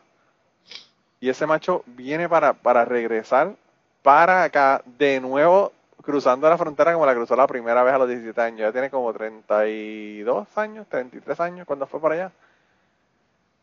Cruza la frontera, paga 5 mil pesos, lo agarran y lo mandan para México de nuevo. Y vuelve y cruza la frontera una segunda vez, digo una tercera vez realmente, porque la primera fue a los 17 años. Y aquí está todavía eh, y entonces empezó a salir con una chica que era de Estados Unidos y se casaron y ya ahora sí, sí está, o sea, ya tiene la residencia y toda la cosa. No sé si tendrá ciudadanía o no, pero la residencia por lo menos la tiene. Y, y ahora está así. Pero ese macho a cojones se fue para allá sin saber si iba a poder regresar para Estados Unidos o no iba a regresar para Estados Unidos o qué iba a pasar. Y tuvo que tratarlo dos veces, pero la segunda vez logró pasar y, quedarse en la frontera. Yo, yo he estado loco por sentarme con él hablar con él para que me haga el cuento, porque me imagino que eso tiene que ser tremenda aventura la que se tiró ese macho, no solamente la primera vez, sino la segunda y la tercera vez que trató de cruzar la frontera. Bueno, y yo, fíjate, yo creo que, que eh, yo una vez le, leí un escrito de un, de un argentino que vive en México, decía, de apellido Ganquini, que trabaja la globalización y, y, él habla de esa otra globalización, de, de esa globalización que, que permite ese, a, ese, a esa, a esa persona hacer ese, pasar ese proceso y, y terminar cocinando cosas de, de, una cultura totalmente diferente a la de él. completamente diferente. Y, y, y, que te permite a ti, qué sé yo, en, un vecindario en Nueva York, eh, tener vecinos hindúes que, que, te, que te invitan a comer, o tener vecinos, qué sé yo, y, y como, o, o, o, o, al gringo de Kentucky que pruebe, que pruebe el pan de los sidrines, tú sabes. Eh, yo, yo vi ese pan de los sidrines hoy en, el supermercado y decía, ¿quién carajo irá a comprar esto aquí? Porque yo no sé quién carajo va a comprar ese pan. Pues, tú sabes, pero mira, yo compro, yo compro unos pares españoles que vienen a medio hornear aquí cuando los, cuando los primos míos no tienen, como esto el COVID ahora están, las producciones están. Está difícil, está difícil la cosa, sí pues vienen semi congelados y yo los termino de, de, asar, en, de, de hornear en, el, en, en, en, el, en, la nevera, digo aquí en, el, en la cocina, o, a veces los, los aso, los pongo encima de, en una esquina de barbecue y los termino de hacer en el barbecue, ¿verdad? Sí. Este, y puede ser el otro lado de la globalización que, que, que, que, permite que una señora, qué sé yo, se, eh, una, una, una señora del sur de Estados Unidos sea, sea vecina de una chicana y que aprenda a hacer tortillas y aprenda a hacer tamales y tú sabes. Y, y eso es maravilloso. Eso, eso, eso, ¿sabes? Yo creo que eh, hace, hace, me acabo de recordar, hace muchos años yo estuve en, en una convención en, yo no sé si era en Chicago o, en una de esas ciudades grandes, y cogí un taxi. Y entonces, eh, en aquella época era Bush, había ganado las elecciones. Y, y yo y, yo percibo que el, que va guiando es de algún de algún país del sur de Asia, de Asia por, por la por la piel y por, la forma de vestir y por el, el nombre impronunciable que estaba en el, en el papel que estaba allí. Sí. Y me pongo a hablar con el, con el tipo y, y, de, verdad que si él no tenía miedo por, porque ya uno veía creciendo la derecha y esto y lo, los que hoy verdad se, andan los trompitos que andan por ahí pues y él me dijo pues mira no porque aquí se monta muchos muchachos jóvenes y los jóvenes en el país son otra cosa y, y, pues están, están más expuestos a, a criarse a criarse, como está más abierto a, ideas. Anoche yo estaba viendo un documental de, de, la influencia de los chicanos en el mundo del tatuaje y toda esta moda de los tatuajes y todas estas modas de, de las técnicas y esas cosas salió de los presos chicanos que desarrollaron esas técnicas y, y, y, y, pues eh, eh, a, los, los, amigos que vivían cerca que no eran chicanos pues fueron aprendiendo y tú sabes, y, y entonces había un tatuador viejo que vio haciendo la cosa y se trajo el chamaquito a trabajar con él y aprendieron y, y, eso es parte de la globalización, tú sabes, eso. Esa es la otra parte de la globalización que, no, que, que a veces uno, cuando, cuando uno critica esa globalización este, anónima de, de, corporaciones y de explotación, uno se olvida de esa otra parte, ¿verdad? Sí. Y, volviendo a lo que a lo que mencionaron, ¿verdad? Eh, Wario y Esteban allá en plan de contingencia, terminan, terminan esta gente haciendo la comida mejor que los boricuas, porque ellos están hablando de, los tostones que hacen en los, en los restaurantes chinos de, Puerto Rico y son mejores que los de la fonda. Sí, el mofongo, el mofongo, el mofongo. También, también. Aquí hay un, aquí hay un, un restaurante chino que está en la cajetera 10, frente a la cajetería Jamo, que es otro templo de esos de, comida criolla, pues, frente, eh, ahora no recuerdo el nombre del, sitio, pero, pero es el restaurante chino de allí de la Por el Campo, de, la organización Por el Campo. Y, un restaurante chino que a, en medio en medio del huracán María a las 11 de la noche la policía tuvo que mandarlos a cerrar porque los tipos estaban vendiendo vendiendo combinaciones chinas ahora todavía pero bueno esa gente este, la gente son los, eh, los, más grandes patriotas como decía la gente de, de, plan de contingencia la, carne frita la carne frita como fongo de ese sitio es legendaria haciendo haciendo patria haciendo patria. no yo le, yo le compré unos tostones en la muralla china que está allí en la Piñero al lado del, del, del parque Luis Muñoz Marín eh, a, al, al, esposo de mi hermana, porque yo fui a comprar comida china y él dijo, no, no, traemos unos tostones. Y yo como que tostones. que venden tostones, yo ni sabía, ¿verdad? Y yo le pedí, chacho, cuando me dieron estos tostones, dije, anda pa'l carajo, si esto es, esto está mejor que la comida china, definitivamente. Mejor que la comida china. Sí, sí, sí. Y lo que pidió eso fueron tostones y carne frita. Y, y en última instancia, el, el, eh, eh, eh, el, esta gente son comerciantes como cualquier otro, y, y si eso es lo que, lo que tú sabes. Además de que vamos a dejarnos de bobería, lo que nosotros conocemos como comida china es un. es un. es, una, una mutación de, bueno, pero, pero Gary, tú estás hablando del, del mexicano cocinando comida tailandesa en el Jasmine, en el restaurante. El restaurante, si fuera mexicano, está cocinando una comida que no es mexicana tampoco, porque es como tú dices, la comida mexicana de México no es lo mismo que la comida mexicana que tú comes en un restaurante mexicano de aquí. Seguro, seguro. O sea, tú le pides un cheese dip a la gente de México y ellos no saben qué carajo tú le estás pidiendo. Tú le pides un taco duro y ellos saben qué carajo es lo que tú le estás pidiendo. Claro, claro. ¿Sabes? Pues? Pero bueno, pero mira, como siempre terminamos hablando de comida, yo creo que ya estamos llegando al final del podcast.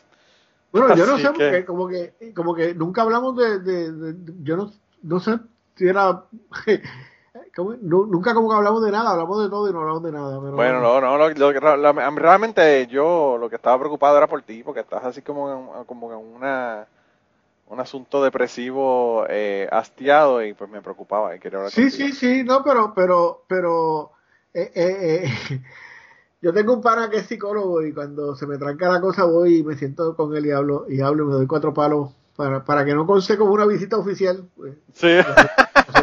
Para que no te la cobre, para que no te la cobre. Exacto, lo hacemos así. lo hacemos así este eh, informalmente y tú, tú, lo dices como si eso no fuera lo que hacen el 98% de los boricuas ¿verdad? Eh, claro claro lo único que este, este tiene título tú sabes sí claro claro Tú tienes la ventaja de que el tuyo tiene título, pero. Es, parte de la cosa, ¿no? pero, pero la. Ah, mira, el, el, restaurante se llama El Cantón Chino. Está en la, en, en, en la cajetera 123, que es la antigua 10 frente a la cafetería Ramos, eh, de las mejores bufongos con carne frita que hay en la ciudad. Tú sabes que sí, que si, si tú no lo hubieses mencionado, si Guario nos está escuchando, tiene que estar gritándole, porque Guario tiene el inventario de todos los restaurantes chinos de Puerto Rico. Él estaba gritando al teléfono diciendo el nombre del, restaurante ese. Sí, bueno, y si no lo sabía, está, está gritándome que dónde es, cómo llegar y esas cosas. Sí, sí, sí, que te lo, que te lo que te tiré por Twitter y tú le das la, el, ya, ya, recibiré, ya recibiré contacto de, de, Tú le das el pin, tú le das el pin para que te, para que te diga dónde, cómo llegar allá. Sí. Eh. Pero mira, lo que te decía era que, que, que yo le decía al compañero, mira, yo no estoy deprimido, yo estoy encojonado, que eso es una cosa diferente. O sea, claro. Fíjate, yo estaba hablando el otro día con, con, eh, con el mando de, de Crime Puerto Rico y él me decía que yo, yo le decía que yo soy una persona que soy una persona contenta, soy una persona alegre, soy una persona feliz, no tengo ningún problema, ¿verdad? Realmente. Eh, y él y él me ve así como que siempre encojonado por algo. Y cree que yo no soy contento, yo no soy contento ni en asunto, pero es como tú, yo lo que estoy es indignado con, con, lo, con la gente con la que tengo que bregar y con el partido y con y con los políticos y con toda esa mierda, ¿verdad? Pero sí, sí. realmente el problema en mi vida yo no tengo. Tener que tratar de hacer sentido de esto es absurdo. Eh, eh. Sí. Está cabrón. Eh, pero bueno, mira, dile dónde la gente te consigue. Ya, el que no sepa está cabrón, ¿verdad? Porque eso tú lo dices cada vez que viene. Pero repita a la gente cómo te consiguen. Bueno, mi alter Para que, vayan, para que vayan a ver, la, para que vayan a ver la, la, las longanizas. Ah, sí, Gary Gutiérrez PR. Eh, de hecho, hoy puse unos taquitos de pollo que, me sobraron de. Porque, capítulo, yo no sé si esto lo dije al aire o te lo dije antes, no sé, pero lo, parte de la cosa de, de, de. Como yo vivo solo con mi compañera, pues cuando en el barbecue tú siempre haces un montón de comida, tú sabes, entonces tienes que estar toda la semana cocinar domingo y entonces estás toda la semana eh, tratando de, de, tratando de, variarlo, variarlo. De, buscar cómo carajo lo vas a hacer para que sea diferente, ¿verdad? Y, porque, porque te, tienes cuatro libras de pernil para dos personas. Pues, bueno, pues, o sea, siempre, siempre, doña, doña Julia siempre guisa o, o, guisa, como era? Alguno de los compañeros, compañeras del programa, pues los llamo, porque como ya no los puedo invitar a mi casa, porque antes, antes era fácil, antes hacía barbecue, le decía a la gente, la gente caía y, se iba, se vendía la cosa, tú sabes. Sí. Pero, pero, pero ya eso, pues, pues, pues no se puede, así que los llamo y digo, mira, eh, sal, sal, que estoy aquí al frente con, con, con, dos libras de pernil que, que te traje. Y, y, pero aún así, eh, hoy hice taquitos con unos pollos que hice la semana pasada. Y, así que sí, sí, me pueden encontrar en garigutierrezpr.com, que es mi blog y, y es un blog de, de, todo y de nada.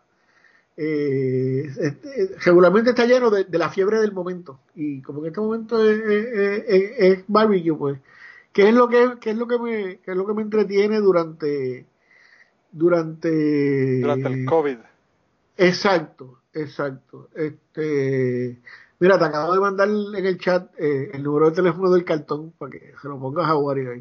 Ah, mira, ahí, ahí está. El teléfono, ya, ya lo tengo ahí. Ya se lo voy a mandar a Wario para que lo vea. Este, y, y, y entonces, pues, ese, ese, eh, eh, pues el chat refleja lo que yo estoy haciendo en este momento, ¿verdad? Que en este momento regularmente, además de eso, estoy todas las tardes en WPAB mientras aguante, eh, mientras aguante no el programa y no a PAB, sino al país, porque pregar con el país todos los días es como que difícil. Fíjate que está Dani Rivera, estoy, esto lo tengo en lista para escucharlo. Sí, ves, ese, ese está chévere, porque uno, eh, lo, lo, bueno de, de, de, de, ese programa es que como no tiene ninguna organización, pues lo mismo uno habla de, de las teorías neomarxistas en, en, las organizaciones populares en Latinoamérica que habla de, de, de, recetas de cocina o de o de qué sé yo de, el libro de tal o cual o de del nuevo invento de Dani Rivera que tiene o sea uno nunca sabe lo que puede eso son todas las tardes a las 4 de la tarde y está en podcast si nos busca si googlea temprano en la tarde podcast eh, va a salir un montón de direcciones pues yo ni sé en dónde está puesto eso Está en Evox, está en Evox. Van a Evox, van a Evox y lo buscan. Se llama Temprano en la tarde. Sí, eh, eso como, eh, los podcasts son como los, los, los, los boards de, de, Star Trek, se reproducen así. Claro, no, pero eso es fácil porque aquí lo que tienes es que mirar la descripción del podcast de este episodio y ahí está. Ah, pues, y, y entonces pues tengo, yo soy tuitero de hace más de 10 años, así que ese es mi, ese es mi desahogo cuando me quiero desahogar y, y cuando le quiero hacer fiar a Manolo, pues pongo la foto de lo que cocino ahí también. Para... Sí, bueno, de verdad que está brutal. Esa es la parte este que me daña la cabeza. Sí, pero si googlea a Gary Gutiérrez PR, pues que es mi alter ego cibernético, pues, pues deben haber algunas opciones para que me encuentren. Y me pueden escribir por cualquiera de esos lados, me pueden escribir y conversar si quieren, ¿cómo? Eh, si quieren conversar de barbecue o de lo que sea. Y si tienen, si tienen por qué lo quieren invitar, él fácilmente se, se apunta. No, y con este, eh, de, de, primero que ya estoy cogiendo seguro social, así que ahora hago menos todavía. Este, así que yo regularmente mi, mi, mi, mi, mi, itinerario del día es muy estructurado. Yo me levanto, como algo, me pongo a hacer cualquier idiotez en la casa, almuerzo algo, sigo haciendo cualquier idiotez y a las 4 voy al aire. Entonces ese es mi día. O sea, y fuera de eso, pues, puedo hacer, tengo, tengo el día libre regularmente. Bueno, a menos que, que estés velando cuatro horas un pernil o alguna cosa. Sí, pero como quiera, eso lo podemos hacer pues, en lo que porque eso se hace solo, eso es cuestión de velarlo, que no, ah, que no salga cogiendo. Así que sí, sí. Pues ya saben. Pues nada, gente, ya consiguen a Ari Gutiérrez, a mí me consiguen en patreon.com slash Manolo Matos, en el Patreon, me consiguen en Telegram como Manolo Matos y me consiguen en Twitter como Manolo Matos. Antes de irme, para joderte, para joderte el cierre del programa, es oh, que se me olvidó decirte que, que la, tu participación sobre Trump el mes pasado fue el que más hit tuvo, el, que más download tuvo de los podcasts. ¿En serio? ¿De verdad? Sí, sí, sí. Bueno, hablamos de los veteranos y eso es importante. Yo creo que por ahí era que va la cosa. Yo creo que a la gente le gustan ese tipo de historias, aunque sean historias de terror, ¿verdad? Como la de, la de, mi, la de mi cuñado, pero pues. Que si quiere enterar de la historia del cuñado, pues vaya, busque temprano en la tarde Manolo Mato, googlea eso y pues estoy seguro que le va a salir porque hay un lado. Sí, yo no sé cuándo fue eso, pero fue hace, hace ya un par de semanas. Sí, fue el mes, fue el mes pasado, fue el mes pasado, ah, porque lo pues. estaba viendo, lo estaba comparando con los de este mes ahorita. Ah, bueno. Así que tienes que despedirte otra vez. No, no, no, lo que estaba diciendo ya, la gente sabe dónde conseguirme. Donde, donde el party está más cabrón es en Telegram. Así que me mandan un mensaje a Manolo Matos en Telegram y entran en el grupo de Telegram. O en Patreon, eh, que es patreon.com slash Manolo Matos. Allá estoy haciendo historias adicionales. Le, cuento cuentos de, de, locuras, ¿verdad? Tú estás ya en Patreon, tú sabes cómo es el mambo, Gary. Eh, además tienen episodios adelantados y todo lo demás. Así que si quieren, se dan la vuelta por allá y pues allá estamos también. Eh, y a ti, gracias, de verdad, Gary. Tú sabes que me encanta, me encanta hablar contigo. Sí, sí, bueno, y tenemos, tenemos un, tenemos varias, varios proyectos aguantados por el COVID, pero yo espero darse. Yo espero ir al ese proyecto, ese proyecto del Bourbon Trail, yo creo que no tendría problema con el COVID, porque vamos a estar tan alcoholizados que no se nos va, no nos va a dar nada. El único problema es que estén cerrados los tours, pero, pero, pero por el exacto, exacto, no, no, pero, pero Maconel se encarga de que, de que se abra a pesar del COVID. Así, yo hablo con él, yo hablo con él, ya ese es mi pana, yo ya he hablado dos veces, no, imagínate. Pero eh, ya me imagino en tu foto de campaña con Maconel. Tú sabes, tú sabes lo, lo difícil que se me hizo no preguntarle que si ya tenía la, la, la cangrena de las manos, la tenía un poco mejor. el, tipo, el tipo se pasó de viejo hace tiempo. Sí, mano. Así bueno, hermano. Un abrazo. Cuídese mucho y, y cuídame el pavo que esa me la debe todavía. Sí, no, no, eso, hecho, hizo uno para Thanksgiving, hermano, que eso quedó brutal, brutal.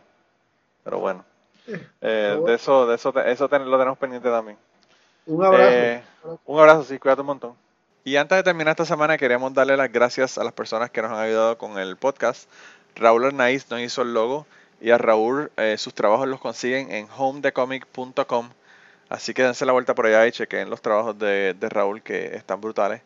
Y la canción del podcast la canta Maida Belén con Rafaelín en la guitarra y Kike Domenech en el 4. Y eh, queremos dar las gracias también a ellos por haber permitido que nosotros usáramos la canción para el podcast. Si te gusta el podcast y quieres apoyarnos en el podcast, puedes ir a la página de Patreon de nosotros, que es patreon.com slash cucubano, y ahí puedes hacer aportaciones para el podcast y además de las personas que aporten eh, ahí para el podcast, le vamos a tener material adicional que no va a estar incluido en el podcast dentro de la página de Patreon. Así que dense la vuelta por allá y chequenlo. Gracias por habernos apoyado, gracias por recomendar el podcast, gracias por contarles a su abuela, a su tía, a su mamá y a sus amistades. Gracias por darnos follow en Twitter, porque tenemos muchas personas que nos escriben todas las semanas y queremos darle las gracias a ustedes también, porque sin ustedes realmente pues para que vamos a grabar el podcast. Y nada, con eso los dejamos, se cuidan un montón y nos vemos prontito.